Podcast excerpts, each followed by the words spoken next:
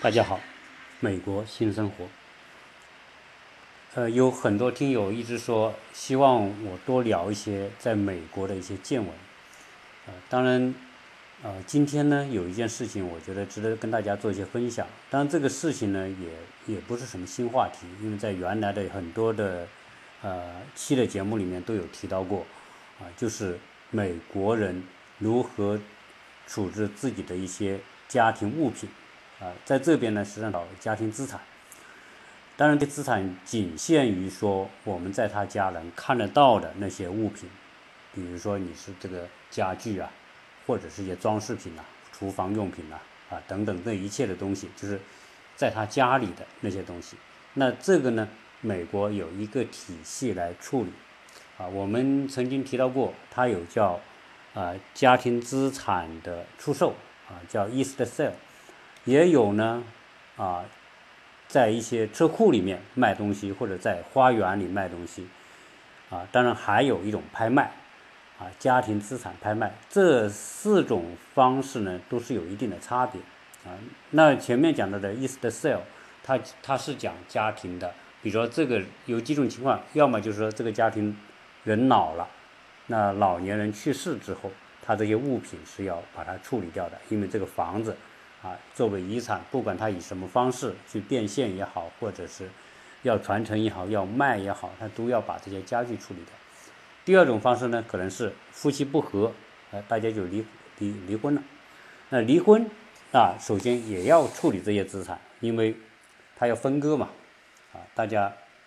房子要卖掉啊，因为离婚之后，那你只能把这东西变现，变现之后，大家再根据协议一分为二。还有呢，可能就是什么搬家啊，他要搬家，他这些东西带不走了，他在当地要卖掉啊，那他要做资产拍卖。那讲到的那些什么车库销售啊，garage sale，或者是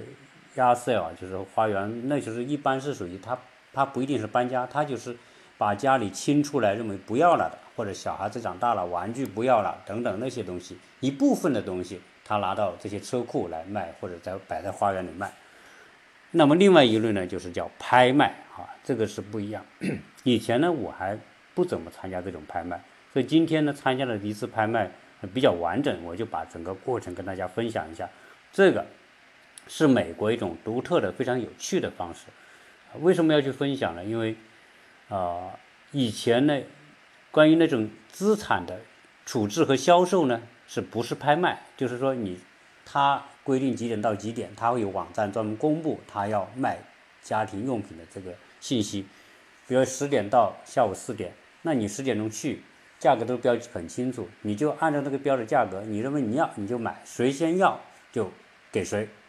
啊，第一天就是标多少钱就多少钱，第二天呢就是按标价的七五折卖，第三天就按标价的五折卖，这就是谁先到谁先要，付钱就给谁了。这个。不竞价不拍卖，但是今天这个呢是一个非常正规的拍卖，是竞价，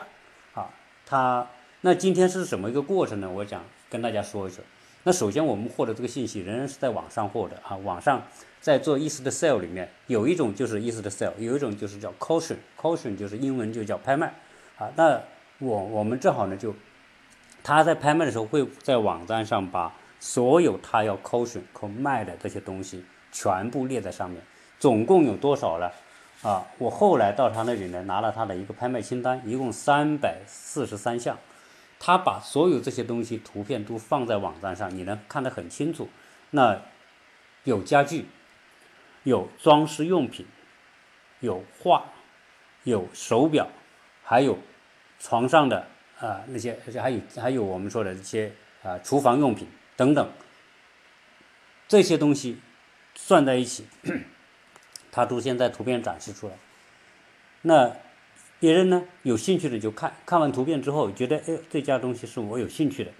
大家就会去研究一下这个东西，因为这个拍卖呢啊有些基本上来说是达到一定的市场价值，就是它比较贵重的这些东西它才拍卖啊，不怎么贵重的根本就不用走拍卖这个程序，直接就是标个价，就是谁先到谁先拿，反正有的就卖的非常便宜，啊，就是非常实惠嘛。那这个拍卖呢，因为它价值高，所以它要拍卖。如果它不不这么拍的方式的话，它可能卖的就很便宜，这个主人呢他就觉得亏啊，所以要用拍卖的方式。那今天去的这一家呢，是在一个小区啊，离我们也不是太远，开车十多分钟、二十分钟就到。那那个地方呢，我们进去之后，一看这个小区就知道为什么，因为你一进这个小区啊，你就有感觉，这个小区是。什么样档次的小区？比如说你一去，这个小区特别开阔，啊，房子与房子之间距离比较远，房子占地特别大，然后花园占地很大。一看这个房子呢，还不是说新房新的这个开发的区，而都是可能都是五六十年甚至更早啊，有的房子就是六七十年代的房子，七八十年代的房子，那就说这种是很老的。地又大，房子又大，一看那个房子，那都是。啊，我们说按中国来说，就是八九百平米、一千多平米啊，六七百平米，最少都是这种面积的房子，啊，占地都很大。那我们后来搜了一下这个资料，就是我们要去的这一家呢，它的房屋面积是九千多尺，就是九百多平方米，花园面积是十亩，就是十亩，按中国十亩，但按美国呢就叫一点六啊英尺。呃，一一点六叫 arc，应该是一点六英亩吧，一英亩等于六中国亩，大概所以算起来大概就是十十亩的这个面积，那很大。后面是条很漂亮的河，后面是很高的树，啊，所以这个环境也很好。那这个房子呢，啊，在网上公布的卖价呢是一百七十九万，等于说一百八十万，啊，曾经这个房子呢也卖。标两百二十多万卖也没卖掉啊，现在是一百七十多万，一直放在这个网上卖啊。总之这个房子很大啊。那进去之后呢，你按时间十点钟，我们十点钟提前一点到，很多人已经到了，这个车已经排满了。他们因为这种高端的家庭的资产拍卖呢，是引起很多人关注的，就很多人就会有兴趣。说白了，美国人呢以这个作为一种乐趣啊，他不是说真的要买一个东西用，因为这个家庭的很多东西就是一些装饰品，它并不是出于实用，啊这些装饰品都是非常，呃，都是铜雕啊，或者类似于大理石啊，或者是玉石啊，都是真货啊，所以呢，很多人喜欢这个的人就会早早的就去，所以我们去的时候车已经排满了，所有周边的全部啊，这个路上都被车已经。挤满了，啊，那就是很多人对这个对这一家的拍卖感兴趣。那我们去的时候，他没开门，他是十点钟开门，那大家就在外面等。呃，外面挂着大大的这个拍卖这些字，当然是哪个公司拍卖的。这些美国有很多这样的公司。那我们就留意一下周边的，周边的房子都是特别大，而且都是属于设计特别漂亮。因为我本人。对设计感兴趣嘛？对建筑感兴趣啊！我也呃画画，所以这边的我很多时候去这些小区啊，就是为了欣赏这些房子。说白了，就是我们没有能力去拥有这样一种房子，但是并不排除我可以去欣赏这种房子。所以这种小区里面，你就是在这里面走一走，看着每一栋建筑的不一样，它的风格不一样，它的外观维护的很漂亮、很美，有有英式的，有法式的，可能有。啊，德式的，甚至还有一些什么美国当地的殖民地风格的等等，啊，在这种环境很美、树木很茂盛的情况之下，草坪又打理得非常漂亮，还中间立一栋房子，这是非常典型的这个西方人对建筑环，呃，居住环境的一种要求。所以这个区是一个非常典型的啊，一个比较高档的区。当然，我说的是比较高档啊，美国。啊，说到豪宅啊，那我们中国人现在很多有钱人土豪都住豪宅，但是真的来说，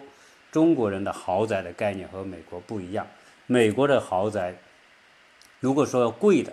那可能是我们很多中国人根本就没看过，甚至我们很多土豪都没看过。因为什么？因为我们没有这种环境，人家很多的豪宅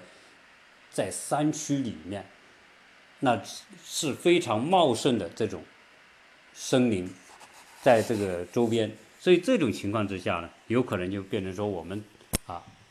会很惊讶，他们占地一个房子可能占地几十英亩，或者是上百英亩的一个大庄园的这种情况都有啊。所以真正的大豪宅，然后可能它是几千平米，周边全是树，周围邻居都是隔得很远很远啊，那个是属于真正意义上的豪宅。在我们说在比弗利山庄啊，比如说或或者在佛罗里达的西棕榈滩呐，呃，像我们说呃川普的那种海湖庄园啊，这种就是属于真正的。大豪宅啊！如果大家有机会来美国，我觉得来美国旅游啊，有机会大家到一些比较好的城市，呃，去这些。如果你自己有条件自驾，就去这些地方看一看，啊，看看美国人的居住环境以及他们对居住这种品味啊，我觉得确实是做得好，他们也愿意花钱在这个方面。所以今天我们去的这个区呢，是是豪宅，但是呢。它还不是真正的顶级豪宅，所谓啊，还是属于什么呢？就是说，说周边呢还是有邻居啊，有什么啊，然后它也不是特别的、特别的密，不是特别的密啊，所以，所以，所以我们在看到这个啊这个房子的时候，我们就做个初步的估估计哈，这是一个啊豪宅区。啊，因为花园面积也好啊，或者是说建筑面积有这么大。好，那看了周边的环境之后呢，到十点钟就允许大家进去。那允许大家进去是什么意思呢？就是说，呃，大家先你可以看这个家庭卖的是什么东西。当然，拍卖有很多种，有的是是在一个。商业场所就是专门的拍卖公司拍卖，把东西搬过去，然后啊，一个大仓库一样的那种也有。但是这个拍卖呢，就直接在这个家庭拍卖，因为这个家庭空间够大，它专门有一个空间，大概有两百平米，可以坐很多人，啊，就是作为一个拍卖场地。这个在一个车库上面啊，有差不多将近两百平米这么一个类似一个会议室一样的地方，啊，所以啊，他就把这个拍卖场地设在这个。人的家庭里面，然后大家每个人呢，就是说先进去就是做两件事。第一件呢，就是先登记啊，你要参加拍卖，当然你也可以不拍卖，参加拍卖，那你就看，嗯，你要参加拍卖的就先登记。登记的话，他有工作人员，你先要出示你的你的 ID，就身份证，在美国都是驾照了。然后呢，你还要出示你的银行卡、信用卡，呃，两张东西。他复印你的资料，然后呢，登记你的资料之后呢，给你一个号，这个号就是你拍卖时候举牌的那个号。登记完之后，一般呢，他比如说十点钟开门，他十一点钟拍卖，所以这一个小时呢，就是让这些想拍卖的人办手续。然后你办完这个手续之后呢，大家就会每个空间都走一走，看看看看到底有些什么样的东西。它在每一件拍品上面呢，都会有个牌子，有个号码。这个号呢，就是按照顺序来拍的，从一号、二、三号。因为整个清单，他给发给我们的清单看的，一共有三百四十三件，啊，都属于值得拍的。当然还有很多不值得拍的，就没列列进来了。那大家就会先看看完之后，哎，这个就给你机会什么呢？去认真的去琢磨啊。有可能有些人。事先就在网上认真研究过啊这些东西，那你现在看实物，这个时候呢就要需要什么？需要功底了。如果说你对这些呃物品的历史年代、文化背景要了解，因为它大量的东西是什么呢？是一些法国的、英国的这些收藏品，当他所谓的路易十四、路易十五、路易十六啊等等那个风格的那些有从家具。到这些摆件的这种大的落地钟，或者是就是那小钟，光钟钟表就有二三十件，手表十几个啊。那手表里面当然有，都是属于什么劳力士啊、百达翡丽啊，包括这些啊瑞士的这些名表。那我这个上面呢，他给的清单上面，第一个有号，第二呢有它的一个估计价格，就是评估啊这个东西。最最低可能卖多少，最高卖多少？比如那个我看到的最贵的是那块百达翡丽的表，它标出的价格是在十二万美金到十五万美金之间。这块表呢，应该是属于啊，可能六七十年代的这个产品啊。百达翡丽当然很贵，到现在啊，在瑞士的百达翡丽很贵的都是几百万、上千万啊人民币啊一块，所以这个表啊，真正的百达翡丽表肯定是不便宜，所以他说是十二到十五万啊美金。那还有很多家具是几万美金的，很劳力士手表可能一到啊两万美元等等，这一这一些东西都都列得很清楚。然后呢，你如果对这些东西有了解，对这些欧洲的啊我们说的宫廷的这些呃风格的建这些家具用品、装饰品、画都有了解的话呢，你就可以认真的去品鉴一下。首先是这个东西是。是是，首先他肯定不能卖假货哈，就是说他肯定还是做过初步的这个鉴定，他一定是这个有这种价值的。那至于说他开出的价格，你不喜，你认为值不值，那是你自己判断。而且呢，他拍呢是这样，他告诉你啊，这个东西估值，比如那块表是十二万到十五万美元。当然，可能市场你在网上去搜，你也可以搜到这种。同样是二手的这种百达翡丽的收藏收藏的，可能是二十万美金或者多少，它标出的一定是比网上那种东西呢会要低一些，那你才会觉得值嘛，你买了这个你才会觉得值。但是它拍卖的时候呢，它的它不是按在这个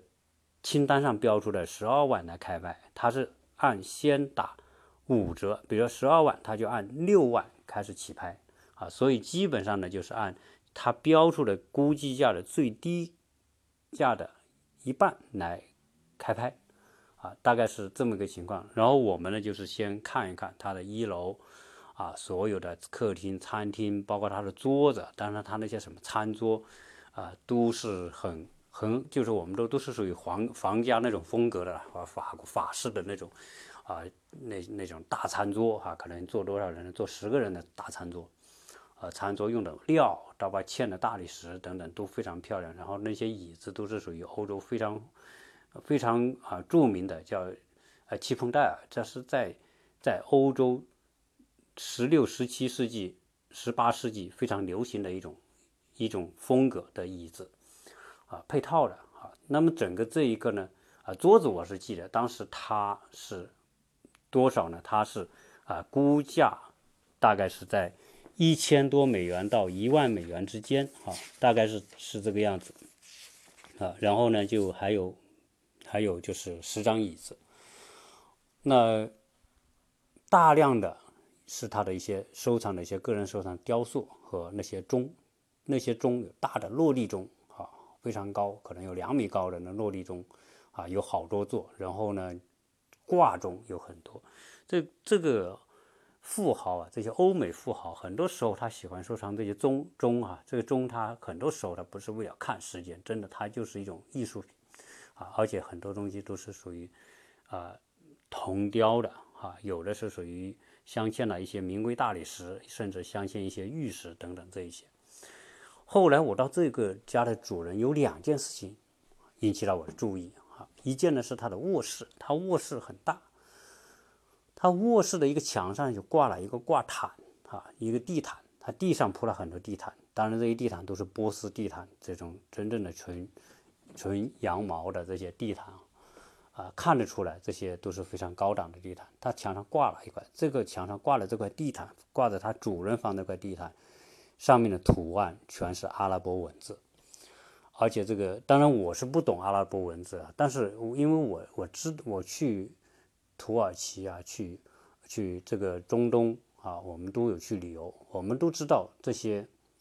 阿拉伯文字的这个是什么样子，所以一看哦，我估计这个家的主人可能他是阿拉伯文化背景的，或者他们可能就是属于呃穆斯林吧啊，因为中东有很多土豪啊，而且在他的这个拍卖的那个会议室。还挂了一件，在窗户上面挂了一件装饰品，这个装饰品的图案也是阿拉伯文字，啊，所以我估计这一家他是有阿拉伯背景，或者他本身就是属于穆斯林的，我们说中东的那些富豪与非常有钱的那些土豪，啊，因为他买的东，我看他买的东西全是真货啊，铜雕，这个大理石雕塑，那些画啊还是不错的。那大家都看完之后呢，就是每件上面都有个号，你大家就会做一些记录啊，哪一件我喜欢是吧？做做记号这样。然后呢，到了十一点钟，大家就拍卖。这个拍卖呢是个非常正规的拍卖公司。为什么非常正规呢？呃，首先它所有的程序是按照非常正规的那种职业的拍卖公司的这个流程，旁边有电话接收。这个电话的，我们说神秘神秘买家的这个电话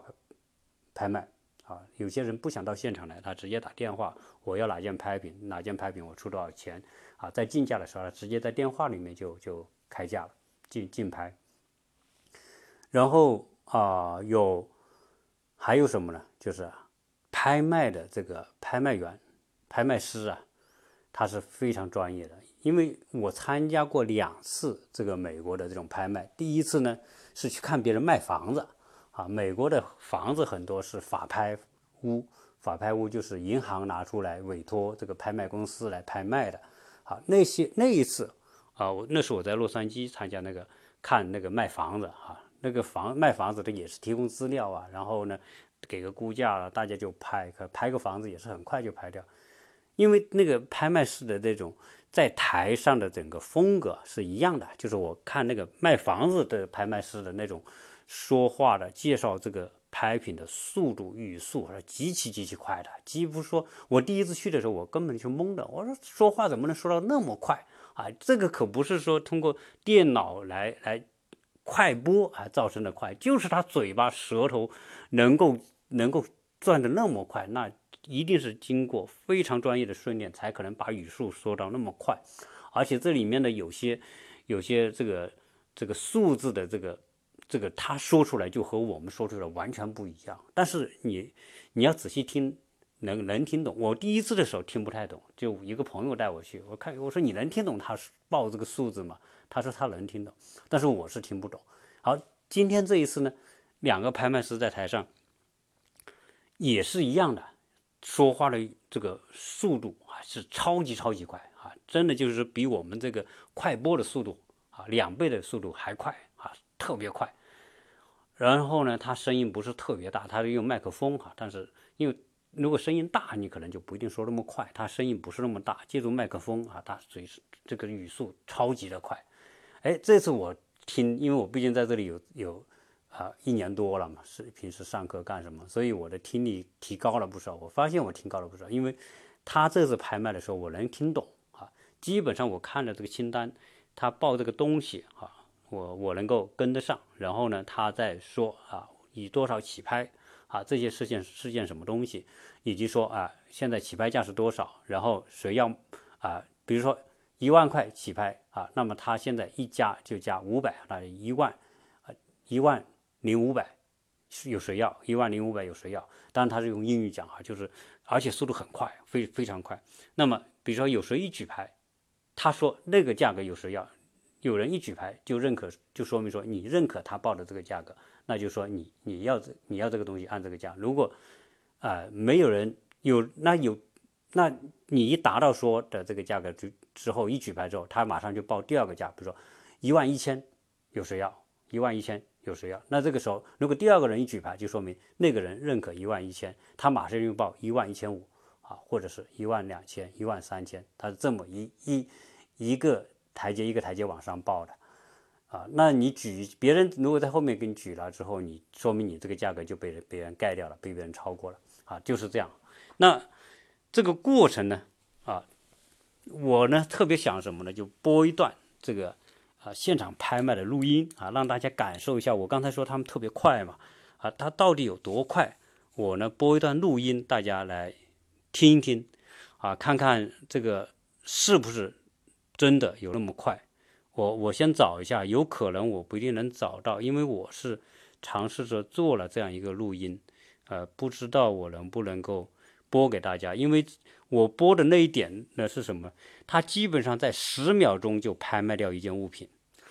二十秒钟就拍卖掉两件物品。啊，因为他有三百多件物品，如果他慢慢拍，他根本两天都拍不完，他必须在这一天搞完。啊，我现在试一下啊，大家如果是觉得，呃，发现我这个是不对的话也没关系，我可能就会啊那个再找一下。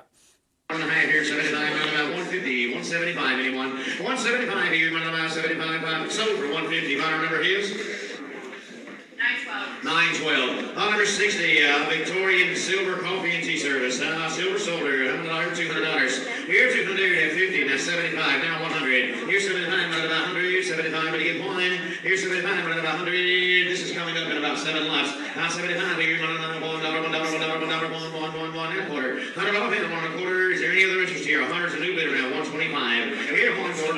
sold for $100. Your buyer number, sir, is paddle number 160. 好。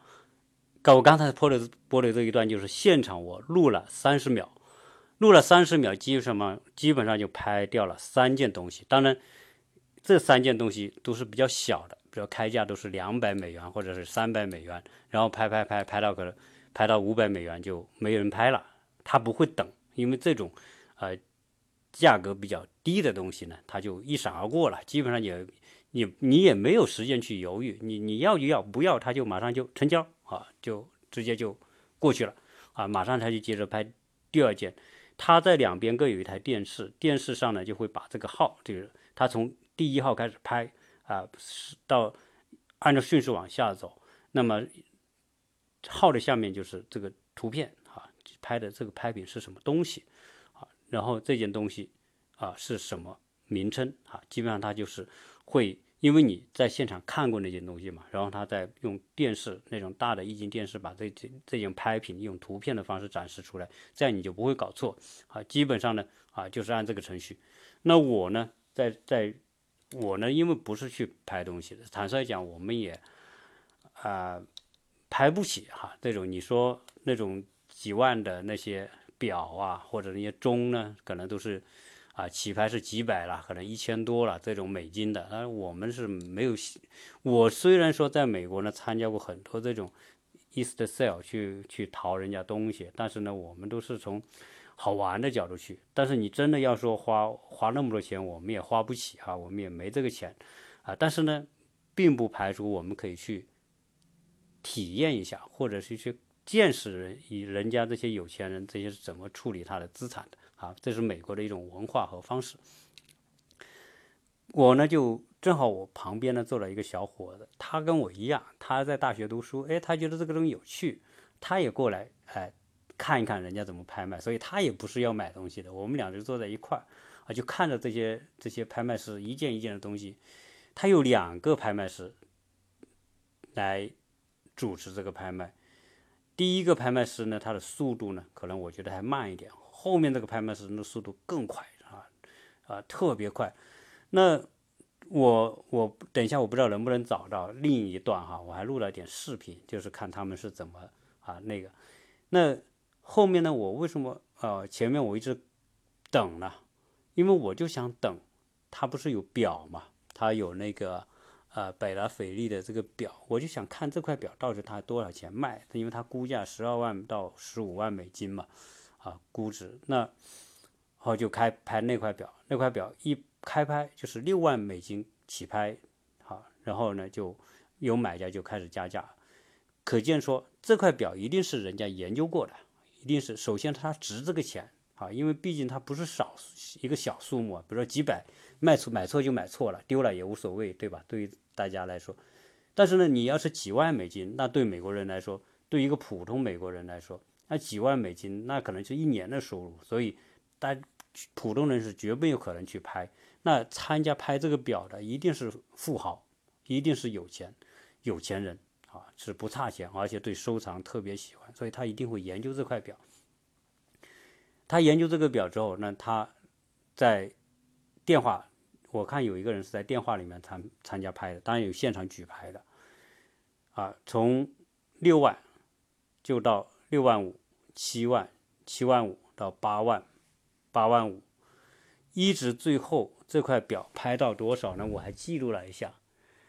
大概最后是以九万五成交的，但是这个拍卖它就不是三十秒搞定的，它一定会要争取多点时间，因为毕竟价值高嘛。如果多报一次价，可能就是五五千美金就进去了，所以最后这块表以九万五千美金成交，啊，当它估值是最低是十二万美金啊，当然这个价格对于说可能他买的这块表他也值了啊，因为这种表可能就是按照真正按照美金，如果是按市场价，有可能就是几十万美金的这种价格啊，那他现在五万美金买到啊。所以他肯定买的也是值，当然还有一些其他的表，那我就不细说了，对吧？在这个拍卖的人里面呢，我也看了一下参加拍卖的人啊，有一些呢是什么呢？就是老美居多啊，参加这种拍卖的老美居多，而且都是年龄大的，我看都是一些六七十岁的啊，而且这些人呢，首先喜欢这个东西。我看我前面有一个大概六十多岁的，他就老举牌。他举牌买了几两幅画，买了几个钟，买了几个雕塑。再前面有一个，也是六十多岁，呃，七十岁，而且这些人有可能他就退休了的。但是呢，这些是属于有钱的老美啊，有些退休了人是很有钱的，他又喜欢这个东西。我看他也举了很多牌，而且就是直接举到他成交。而且这些老美啊，他就是说可能经常参加这种。啊，甚至有可能他们就是一些职业的收藏家啊，甚至可能就是一些职业的这种中间商都有可能。反正首先说，我就认定这几项，因为我看他举牌毫不犹豫，就是他认定要这件雕塑，他就是别人一一说报一个价，他马上举牌，哎，每举一个牌就上一个台阶，所以主要每次就是这个价格往上走，啊，到最后我看到最后已经到了价格报的很高了哈。进到很高的价格的时候，我看他还举，最后把它成交，啊，就说明这些是属于非常职业的买家，就是喜欢这个东西，而且识这个货，他就认为值这个价。在前面呢，还有几个是看的时候有点像华人哈，因为当然我我只是看到他们，也没跟他们说话哈，我估计他们是华人，大概有三个，他们坐在一块儿，啊，应该是属于土豪，啊，比较有钱的了，当然。对于这些很有钱的人来说，你说他有些一些钟啊，比如说那些呃路易十六或者路易十六、路易十五时期的一些钟啊，有些十九世纪的一些一些画啊，我看他也买了，有那个华人买了不少，而且他这个也是比较坚决，而且是几万美金的这种拍品也买了，所以这些呢，可能首先呢就是特有钱，然后呢。你说几百块的那些钟啊什么，对他来说就无所谓，直接举举举，最后就就就拍了。所以啊，我看有几个华人挺多的，然后呢还有很多人是在后边。我看这些人也是很专业的人啊，在后面举牌。我是坐在中间偏后的位置，后面站了一排人，这些人呢就拿着这个号码。整个过程呢，我就参加大概做了两个小时不到吧。大概就是在里面哈，在整个拍，在十二点多钟我就出来了，啊，我也没没试着去举任何牌，但是其中有两幅画，画是很很不错哈，因为我也事先我看了两幅画，但那个画是用彩色粉笔画的啊，用彩色粉笔画。然后再喷上这种固定剂啊，就是把这个颜色固定，因为粉笔是很颜色很难固定的，一擦一碰就没有了。但是它已经做过这种固定处理，在表在框里面，那画画的不错。呃，如果当然，因为我本身没有想要去买啊，它这个它的一对话，当时估价是最低估价是一百五十美元，所以它起拍就是七十五美元。那有一个人举了牌，举了牌之后没人跟拍。没人跟，结果呢就七十五美元就成交了。哎，如果是这样的话，也可能我跟一下，是吧？那我可能跟一下，可能就是八十五或者九十。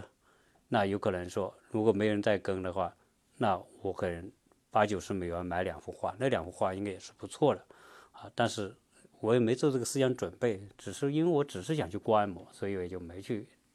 没去参加这个举牌的这样一个事，所以。哎，今天这个呢，就是这么一个过程。当然，因为这个拍卖它是要准备一整天，所以拍卖方是准备了吃的啊。所以很多人